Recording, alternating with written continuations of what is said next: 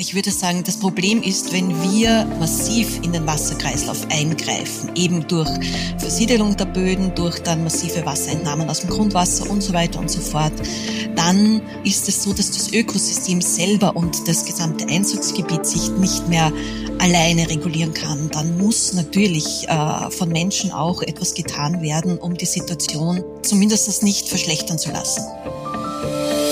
Bevor es losgeht, hören Sie noch einen entgeltlichen Hinweis.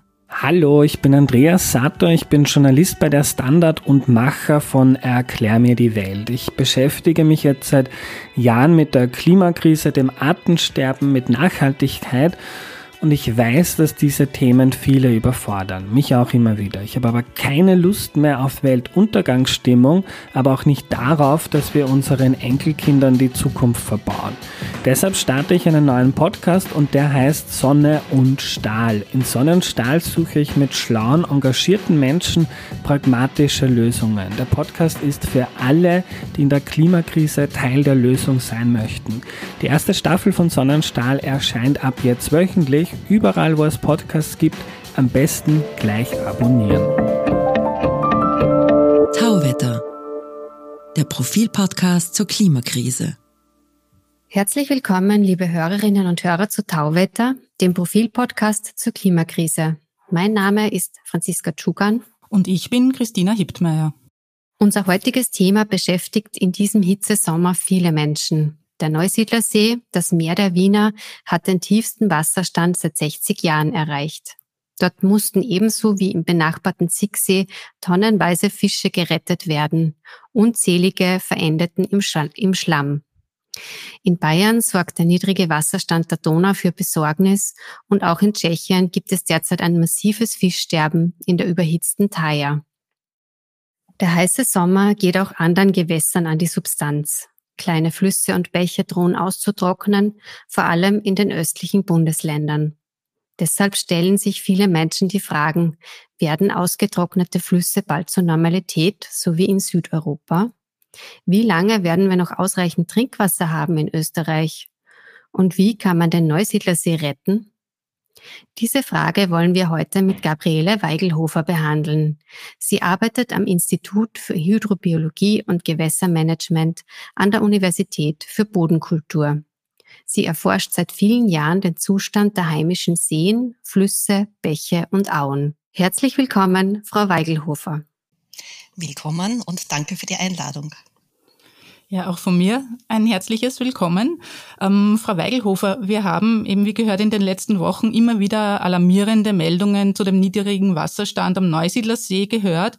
Jetzt gibt's Vorschläge, Donauwasser einzuleiten, um ihn vor den Austrocknen zu bewahren. Ist das sinnvoll? Äh, ich muss sagen, ich bin ja nicht direkt in diese Planungen oder in diese Vorschläge eingebunden, aber äh, ich würde sagen, aus Sicht der Ökologie, nein, nicht unbedingt. Also das erste ist einmal, wir haben es angesprochen, auch die Donau hat niedrige Wasserstände. Also ich würde ja das, Projekt, das Problem verlagern. Ich würde praktisch Wasser dort abziehen von der Donau zum Neusiedlersee. Aber das zweite ist jetzt ökologisch. Ähm, der Neusiedlersee, das Wasser hat eine andere Wasserqualität, eine andere Chemie als die Donau. Dort sind andere Tiere, also vor allem jetzt denke ich an äh, Wasserlebewesen von den Mikroben bis zu ja, Insektenlarven und so weiter. Wenn jetzt Wasser von der Donau eingeleitet werden würde, dann würde praktisch die Fauna der Donau plötzlich in den Neusiedlersee eingeleitet werden. Und wie da die Folgen sind, das kann sich aufs gesamte Ökosystem natürlich auch auswirken. Gibt es denn andere Möglichkeiten, entweder die äh, Entnahme von Wasser zum Beispiel zu reduzieren? Äh, Landeshauptmann Doskozil hat sich auch kürzlich darüber geärgert, über die Bauern, die ihre Maisfelder mit Seewasser bewässern.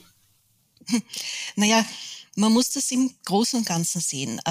Äh, das ist ja alles ein Wasserkreislauf. Und äh, prinzipiell ist es so, dass wenn Regenniederschlag auf den Boden fällt, dann sollte er möglichst äh, gut in den Boden versickern, ins Grundwasser hinein, dort die Grundwasserkörper ähm, speisen und von dort werden dann die Flüsse, Bäche und auch Seen gespeist. Das heißt, natürlich liegt es ähm, prinzipiell auch daran, dass die Grundwasserreserven sehr zurückgegangen sind. Und äh, das hat mehrere Gründe. Das eine sind sicher diese Wasserentnahmen. Wenn man die natürlich reduzieren würde, dann könnte sich zumindest, oder dann würden sich mal die Grundwasserreserven nicht so schnell leeren oder würden nicht so schnell rückgängig gemacht werden. Natürlich haben wir auch Landwirtschaft. Also äh, ich würde sagen, wir können uns halt nicht überall aus der Natur zurückziehen, wir Menschen, und auf alles verzichten. Aber ich kenne die Situation nicht, aber äh, es gibt äh, sicher nachhaltigere Beregnungssysteme vielleicht, als sie möglicherweise jetzt im Einsatz sind, die also wirklich nur die Wurzelräume äh, benässen und also nicht ähm, die ganzen Pflanzen besprühen. Ich weiß jetzt nicht, welche Praktiken am Neusiedlersee angewandt werden und in der Gegend dort, aber das wären Systeme, wo nicht so viel Wasser entnommen werden müsste und die effektiver direkt zu den Wurzeln das Wasser bringen würden. Verstehe, ja. Ähm, von manchen wird ja das Ganze auch als Alarmismus abgetan und vorgebracht, dass der Neusiedlersee ja schon einmal ausgetrocknet war, nämlich ähm, 1865. Ähm, ist das auch diesmal ein vorübergehendes Phänomen und also eh alles eigentlich nicht so schlimm? Äh, ja, das ist das Problem, wenn man über Klimawandel spricht. Natürlich hat es früher auch extrem trockene Jahre gegeben oder extrem Hochwässer. Ja. Extreme Ereignisse waren früher auch so. Ähm, nur häufen sie sich in der letzten Zeit. Also gerade diese lang andauernden Trockenperioden häufen sich in den letzten zehn Jahren, hat es hier wesentlich mehr solche langen Trockenperioden gegeben und sie sind auch flächiger. Also nicht nur in den, sagen wir mal, in den südlichen Regionen Österreichs. Ich bin ja hier, ich, mein Arbeitsplatz ist der Wassercluster Lunds und auch hier merken wir es, ähm, am Lunzer See, wenn er weniger Wasser hat, das ist natürlich nicht so klar wie beim Neusiedler See, der viel flacher ist. Aber in den Bächen zum Beispiel letztes Jahr war also das Seeeinrinnen bis kurz vor dem See trocken. Und das ist zwar ein Karstgewässer, das im oberen Bereich austrocknet, aber nicht so weit unten. Und ähm, dementsprechend, also da können natürlich auch die Fische dann nicht mehr überleben. Ne? Äh, in der Südsteiermark haben wir ein Projekt gehabt, wo also das auch massiv zugenommen hat, dass Bäche austrocknen. Und das ist jetzt auch nicht nur eben diese Wasserentnahmen, sondern es sind zum einen natürlich der Klimawandel, aber zum anderen auch die Bodenversiegelung, die wir überall haben. Also äh, wenn Wasser eben nicht mehr in den Boden eindringen kann, nicht mehr ins Grundwasser geht, sondern oberflächlich abgeführt wird, weil die Böden versiegelt sind durch Beton, Asphalt, wie auch immer. Das ist bei Straßen, das ist bei Parkplätzen. Äh, dann wird das Wasser sehr rasch abgeleitet aus dem System in die Bäche, oberflächlich abgeleitet. Die Bäche haben dann Hochwasser, also es wird sehr rasch wieder weiter transportiert und es bleibt sehr wenig im Gebiet zurück. Und das ist sozusagen ein wie soll man sagen, das sind verschiedene Faktoren, die jetzt einfach zusammenwirken. Zum einen der globale Klimawandel, zum anderen äh, die Bodenversiegelung, die weniger Wasser im Gebiet zurückhält und dann natürlich als Reaktion, die menschliche Reaktion, na dann muss ich halt mehr äh, bewässern, muss mehr entnehmen und das, das baut sich alles auf. Gehen wir nochmal zurück zum Neusiedlersee. Ähm, mhm. Ist der für uns schon jetzt verloren oder wie schätzen Sie das ein? Nein, ich würde nicht von verloren sprechen. Aber ich würde sagen, das Problem ist, wenn wir nachhaltig oder nicht nachhaltig, wenn wir massiv in den Wasserkreislauf eingreifen, eben durch Versiedelung der Böden, durch dann massive Wasserentnahmen aus dem Grundwasser und so weiter und so fort, dann äh, ist es so, dass das Ökosystem selber und das gesamte Einzugsgebiet sich nicht mehr alleine regulieren kann. Dann muss natürlich äh, von Menschen auch etwas getan werden, um die Situation ähm, zumindest nicht verschlechtern zu lassen, sagen wir es mal so. Das heißt, dass wir zumindestens jetzt äh, keine Steppe dort entwickeln, sondern dass wir halt, ja, Jahre haben werden, wo es vielleicht wirklich sehr trocken ist, aber dazwischen einfach auch Jahre, wo sich das sehr erholen kann. Welche Maßnahmen hier am besten ist, wie gesagt, äh, das ist beim Neusiedlersee ein bisschen schwierig, weil der noch dazu in einer sehr trockenen Gegend liegt. Ähm, ich würde sagen, sicher eine nachhaltigere Bewässerung wäre definitiv ähm, eine Möglichkeit, ähm, möglicherweise auch mehr Strukturen, wo Regenwasser aufgehalten wird, äh, Retention von Regenwasser. Ich denke, die Dotation aus der Donau ist eher ähm, ein absolut letzter Schritt. Also, Verstehe, ja.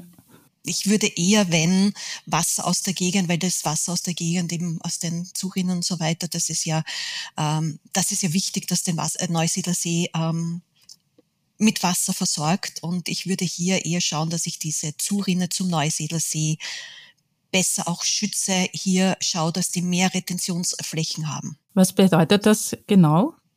Ähm, naja, das Problem ist ja auch neben der Bodenversiegelung auch die Gewässerregulierungen. Also wenn Gewässer reguliert werden, dann wird auch hier äh, sehr schnell Wasser abtransportiert. Also ähm, wenn Sie sich überlegen, ein, ein Gewässer in einem unbeeinflussten Gebiet, ja, dann stellen Sie sich vor, Sie haben dort ein bisschen, Sie haben eine Ufervegetation, Sie haben einen Wald, Sie haben ein meandrierendes Gewässer, Sie haben hier Kolke und Flachstellen, Sie haben Totholz drinnen. Das sind alles äh, Strukturen, die für den Wasserrückhalt sorgen. Und äh, wenn ein Hochwasser kommt, dann geht das in die Breite, in die Auenzone hinein und wird auch hier zurückhalten.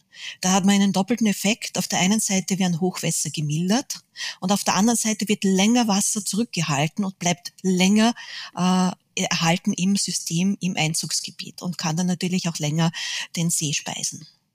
Aber wäre das am ähm, Neusiedlersee nicht sowieso gegeben mit den ganzen Schilfflächen äh, und so weiter, dass da das Wasser sich praktisch halten könnte? Äh, beim Schilf eher nicht, ganz im Gegenteil. Schilf äh, führt dazu, dass äh, bei starker Sonneneinstrahlung sehr viel Wasser verdunstet. Also äh, es gibt eine sehr hohe Evapotranspiration.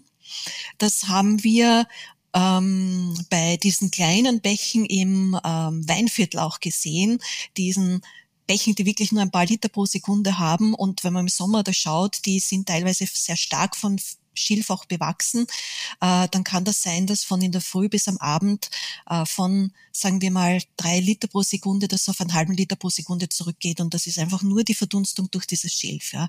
Also ich rede hier jetzt mehr von äh, den Zurinnern, von äh, einfach größeren Flächen, die aber durchaus auch mit ähm, ja, mit, mit Bäumen bestanden sind. Ähm, Schilf hält meiner Meinung nach da zu wenig zurück. Ja. Jetzt haben wir auch gehört, in Rust wird Schlamm abgesaugt, um die Schifffahrt zu ermöglichen. Ist das schädlich fürs Ökosystem oder eine gute Maßnahme? das ist eine schwierige Frage. Äh, Prinzipiell ist der Eingriff äh, natürlich ein massiver Eingriff in das Ökosystem. Also wenn ich Schlamm absauge, dann wühle ich alles, was im Schlamm ist, äh, auf. Ähm, Schlamm ist meistens, ähm, das sind meistens sehr viele organische Stoffe drinnen. Bakterien, die in diesem Schlamm sind, bauen diese Stoffe ab, äh, reduzieren den Sauerstoff dadurch. Das heißt, Schlamm ist oft anoxisch. Und wenn ich das jetzt aufwühle, dann geht das natürlich in die Wassersäule hinein. Dann ist es auch so, dass wir wissen, dass äh, sehr viele Schmutzstoffe, ähm, ja, nicht nur Nährstoffe, sondern auch diese ganzen, wir nennen sie jetzt Emerging Pollutants, also diese neuen Schmutzstoffe wie, was sie sich, ähm, Antibiotika, Pestizide und so weiter, sich äh, im Schlamm ablagern können, adsorbieren können und bei diesem, äh, oder beziehungsweise im Schlamm im Wasser gelöst sind, wenn es anoxisch ist und wenn das sozusagen aufgewühlt wird, geht das natürlich in die Wassersäule zurück. Äh, das heißt, es muss hier, muss hier sehr aufpassen mit den Verfahren, dass man hier also möglichst wenig äh, äh, verursacht, ähm, detto wird natürlich die gesamte Fauna auch mitgesaugt. Ja.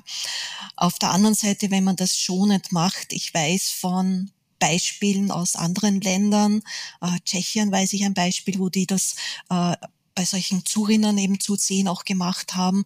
Und da war das so, dass das zwar mm, massiv, sagen wir mal, für ein halbes Jahr beeinträchtigt war, sich dann aber erholen konnte und dann dafür die nächsten fünf Jahre wie in einem wesentlich besseren Zustand war als vor der Schlammabsaugung. Also man muss das langfristig dann sehen. Kurzfristig ist es ganz sicher ein massiver Eingriff. Und wie viel müsste es jetzt regnen, damit der Pegel des Neusiedlersees wieder steigt und sich die Lage entspannt? Naja, wesentlich mehr. Also ähm, so wie heute zum Beispiel ich weiß, bei uns hat es jetzt aufgehört zum Regnen. Ich weiß nicht, wie es bei Ihnen ist, aber heute am Vormittag, da war dieser äh, typische Landregen, den ich so aus meiner Jugend kenne. Ja, also man wird nicht wirklich nass. Es ist so eher ein sanftes Regnen. Manchmal hört es auf, dann wird es wieder ein bisschen stärker, aber, aber es geht über längere Zeit. Also solche ähm, Ereignisse wären einmal gut, wenn so trocken ist, dass das Ganze einfach wieder feuchter wird. Denn ein trockener Boden kann auch viel schlechter Wasser aufnehmen als ein feuchter Boden. Und dann können auch stärkere Regenereignisse sein, äh, die dann wirklich auch die, ins Grundwasser hineingehen. Das Problem ist jetzt, wir haben also das heute ist nur sehr kurz, ich glaube, es wird am Wochenende wieder schöner und trockener. Also das ist ein bisschen, das ist definitiv zu wenig Regen einmal. Und das Anfeuchten war zwar nett, aber es hätte jetzt ein stärker Regen kommen äh, sollen. Auf der anderen Seite Starkregenereignisse auf trockene Böden sind genauso ganz schlecht, weil einfach da nichts in den Boden hineingeht. Also Leute, die einen Garten haben, werden das sicher kennen. So nach einem Starkregenereignis oben ist alles feucht, aber wenn man runterkriegt, ist die Erde eigentlich trocken dann. Das wäre auch die nächste Frage gewesen, weil wir jetzt äh, ja in den Sommern künftig mit mehr Überschwemmungen und Hochwassern rechnen werden müssen. Das hat aus Sicht der Gewässer dann auch nichts Gutes, also dass die dann zumindest wieder gefüllt werden würden, oder? Äh, Nein, nicht wirklich. Also wie gesagt, das, das ist alles zusammen ähm, Starkregenereignisse plus eben zu wenig Versickerungen in den Böden, zu wenige Rückhalteräume, also Auenbereiche, wo Wasser gehalten werden kann, führt zu diesen Hochwässern. Die Bäche, sehr viele sind reguliert in Österreich, das wird dann sofort runter abtransportiert. Ähm, es kommt zu Überschwemmungen, Hochwasserschutz ist natürlich total verständlich, aber je höher wir diese Dämme bauen, desto mehr wird abtransportiert und irgendwann einmal ist einfach die, die können auch die höchsten Hochwasserdämme diese Hochwässer nicht mehr erhalten. Ja. Und das ist schlecht auch für die Gewässer, weil also das führt nicht wirklich zum Auffüllen der Grundwasserreserven.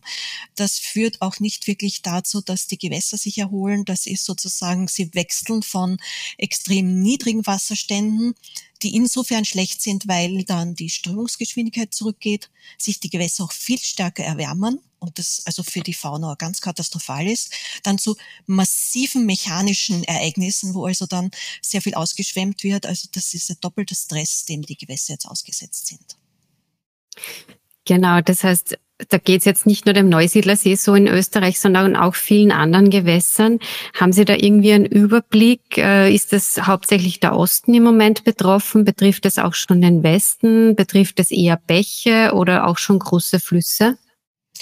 Äh, also so, ich habe jetzt die äh, sehr viel in unseren Projekten auch an Nachrichten aus den letzten drei, vier Jahren so aus dem Internet geholt und da sieht man, Vorarlberg hatte massive Probleme, Salzburg hat über Probleme gesprochen, Oberösterreich immer wieder Bäche ausgetrocknet, Flüsse ausgetrocknet, wobei bei Flüssen das oft dann auch noch äh, zusätzlicher Stressor kommt, weil vielleicht dann Wasser entnommen wird für ja, für andere Gewässer, für Nebenflüsse oder für, für Kraftwerke oder so. Also Leiter weiß ich, da ist ein Problem, äh, die trocknet immer wieder aus. Ähm, in Oberösterreich waren es ähm, kleinere Bäche vor allem, aber das Problem ist ja, wenn kleinere Bäche ausrin, äh, austrocknen, die sind ja die Zubringer zu den größeren Flüssen. Ja.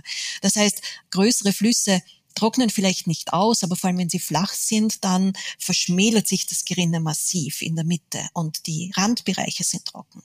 Und das ist auch ein massiver Stress für die, die Organismen dort, weil die dann zum Beispiel Fischlarven und so weiter, die sind dann vielleicht diese Randbereiche und bleiben dann in diesen Tümpeln über, die am Rand sind. Und wenn die dann austrocknen, dann ist es aus, weil sie sich praktisch nicht mehr in die Mitte retten können. Und in der Lunzer Gegend, ich würde ja sagen, Lunz ist ja nicht unbedingt bekannt dafür, dass es extrem trocken ist, ganz im Gegenteil. Aber ich weiß, dass wir hier vor zwei Jahren hatten wir bei Dresden einen Bach, wo es ganz massiv war, also ganz geringe Wasserstände. Man hat praktisch nur mit Tümpeln gehabt, wo dann auch die Fische dort verendet sind. Und das war eigentlich untypisch für dieses Gewässer. Das sollte eigentlich immer Wasser führen. Kurz zur Erklärung, Sie sitzen gerade in Lunds am Wassercluster der BOKU, wo Sie auch ihre, den Hauptteil Ihrer Forschung machen. Genau, ganz richtig, ja. Ähm, reichen jetzt die Wasserreserven Österreichs aus, um trotz der Trockenheit, wie wir sie gerade erleben, eine sichere Wasserversorgung zu garantieren? Denke im Moment ja. Also ich habe noch nichts Gegenteiliges gehört. Das Problem ist halt, äh, ich weiß, wir denken jetzt bei Trockenheit immer an den Sommer. Da ist es klar. Aber unsere Winter sind ja genauso trocken. Und das ist ein bisschen das Problem, weil diese extrem niedrigen Niederschläge auch im Winter ähm, führen dazu, dass unsere ganzen Gletscher auch zurückgehen, also dass, dass die nicht aufgefüllt werden oder beziehungsweise die Wasserreserven nicht aufgefüllt werden. Im Sommer gehen die noch stärker zurück. Und das ist eigentlich das, was unser Trinkwasser auch sehr viel speist. Also das, was hauptsächlich dann in den Bergen an Grundwasservorräten sind, im Karstkörper zum Beispiel, eh so wie hier die Trinkwasserleitung, die wir hier haben. Also diese Bereiche, da ist das Problem einfach im Karst, haben wir noch viel, aber dass, wenn das so weitergeht, könnte es sein, dass es auch möglicherweise in Österreich knapp wird. In manchen Regionen weiß ich schon, also gerade im Süden Österreichs weiß ich natürlich schon, da äh, muss dann, da gibt es auch schon seit in den letzten Jahren immer wieder Aufrufe, Trinkwasser sparen. In Niederösterreich war es ja genauso und in Wien, soweit ich weiß, in den letzten Jahren, man soll also sparen, man soll kein Trinkwasser jetzt für die Gartenbewässerung benutzen mehr, man soll aufpassen, äh, man soll seine Swimmingpools nicht mehr anfüllen und so weiter. Ja, also ja, wir speisen ja alles in unseren Haushalten, Gärten mit Trinkwasser de facto. Es kommt ja alles aus derselben Wasserleitung. Ne? Das heißt, äh, die Trinkwasserversorgung könnte uns noch Sorgen machen, auch in Österreich, obwohl man hier immer gesagt hat, wir haben so viel Wasser, das wird uns nicht passieren. Das war jahrelang eigentlich so der Tenor, den müssen wir jetzt vergessen, oder? Ja, ich würde mal sagen, wir sollten auf alle Fälle uns nicht darauf ausruhen, sondern wir sollten in die Zukunft schauen, ja. Und wenn es, wie gesagt, ich sage jetzt nicht Gesamtösterreich, aber ich sage mal in bestimmten Regionen in Österreich definitiv, da können die Leute ganz sicher selber darüber berichten, dass sie sagen, ja, klar, es wird bei uns immer wieder aufgerufen, Trinkwasser sparen. Äh, das ist ja nicht umsonst, ja. Also der Aufruf ist ja nicht, wir haben ausreichend Trinkwasser, aber spart trotzdem einmal. Ne? Das ist, weil es in bestimmten Regionen, da sage ich der Osten Österreichs und der Süden Österreichs ist da schon stärker sicher betroffen im Moment als der Westen. Ja. Ähm, dass es ja einfach vor allem in sehr trockenen Sommern schon äh, zu Knappheit kommt, Wasserknappheit und damit zu Wassersparen aufgerufen wird. Weil Sie vorher die Swimmingpools angesprochen haben, die sind ja explodiert an der Anzahl, äh, jetzt in der Pandemie auch besonders. Ähm, wie sehr wirkt sich denn das auf den Wasserhaushalt aus? Äh, kennt, erkennt man das, dass, dass auch das mitspielt? Ähm, also ich denke ja, in Regionen, wo es trocken ist, ja, ich weiß das schon auch von uns Niederösterreich, so Wienerwaldregion, aber ich weiß es auch aus dem eben Burgenland und so, äh, dass im Frühjahr, also wenn der Winter schon sehr trocken war und das Frühjahr dann schon sehr heiß beginnt, dass wir also von den Gemeinden dann immer wieder auch die Nachrichten bekommen, jetzt nicht die Swimmingpools anzufüllen. Also man merkt das schon natürlich, da geht eine Menge hinein, ja. Ähm, und ja, und sie, es werden immer mehr, das haben Sie angesprochen, jeder möchte seinen eigenen Swimmingpool. Es ist halt so ein, ein, ein, ein Teufelskreis. Ne? Es wird immer heißer, die Menschen brauchen Abkühlung, wir wollen also jetzt Swimmingpools haben, wir wollen in der Stadt gerne diese Beregnungszonen haben, das ist ja herrlich, also wenn man da so einen frischen Wasserstrahl hat und da durchgehen kann. Aber das ist natürlich auch wieder Wasserverbrauch und in Österreich ist es eigentlich alles Trinkwasser, was wir hier verbrauchen. Ne? Weil sie aus denselben Leitungen kommt. Und wenn ich jetzt das beregne, ne, dann, dann mache ich natürlich auch wieder etwas. Äh, das erste ist, es wird verdunstet mehr und das zweite ist, es fällt meistens ja auf einen Asphalt, der versiegelt ist und rinnt dann ab. Also das ist ja auch nicht sehr nachhaltig. Ich würde jetzt sagen, das hat jetzt, ich glaube, wir haben noch nicht so viele Zonen in Österreich, dass wir das tun, aber das ist natürlich auch wieder sozusagen ein Bereich, wo einfach wieder Wasser verschwendet wird, ne? wo Trinkwasser praktisch verschwendet wird. Ja? Aber durchaus verständlich, ja. Sie haben das jetzt sehr betont, dass wir da immer Trinkwasser verwenden. Gibt es denn andere Möglichkeiten für Swimmingpools oder vielleicht auch für die Klospülung oder so anderes Wasser zu verwenden? Prinzipiell ja. Technisch ist es möglich, nicht für Swimmingpools, aber für die Klospülung zum Beispiel. Bei Beregnung muss man auch vorsichtig sein. Technisch ist es möglich, aber teilweise sehr aufwendig und durchaus nicht leicht. Also in Wien zum Beispiel weiß ich ja, dass das Kanal, dass das ganze Wasserleitungssystem ähm, eben vom Trinkwasser kommt und dass es sehr aufwendig wäre, jetzt hier für Gesamt Wien zum Beispiel das Ganze umzustellen und zu trennen. In Privathaushalten würde ich sagen, also mit Einzelhäusern würde ich sagen, kann teilweise gemacht werden, dass zum Beispiel Regenwasser gesammelt wird und dann vielleicht für die Klospülung verwendet wird, wird in anderen Ländern auch so praktiziert. Ähm, ja, ich meine, ähm, Swimmingpool mit Regenwasser zu speisen, denke ich, wird etwas schwierig werden. da wird man dann im Winter genug beisammen haben.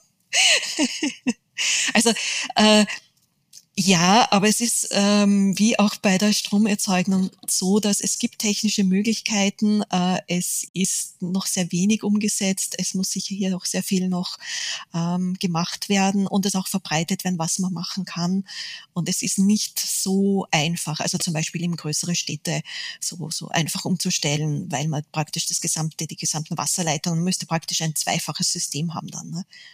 Jetzt ist in vielen Regionen in Österreich äh, der Grundwasserspiegel auch schon sehr tief, beispielsweise äh, in der Gegend um Neunkirchen in Niederösterreich. Äh, da kann man teilweise kaum noch Brunnen bauen. Wie, wie problematisch ist das denn?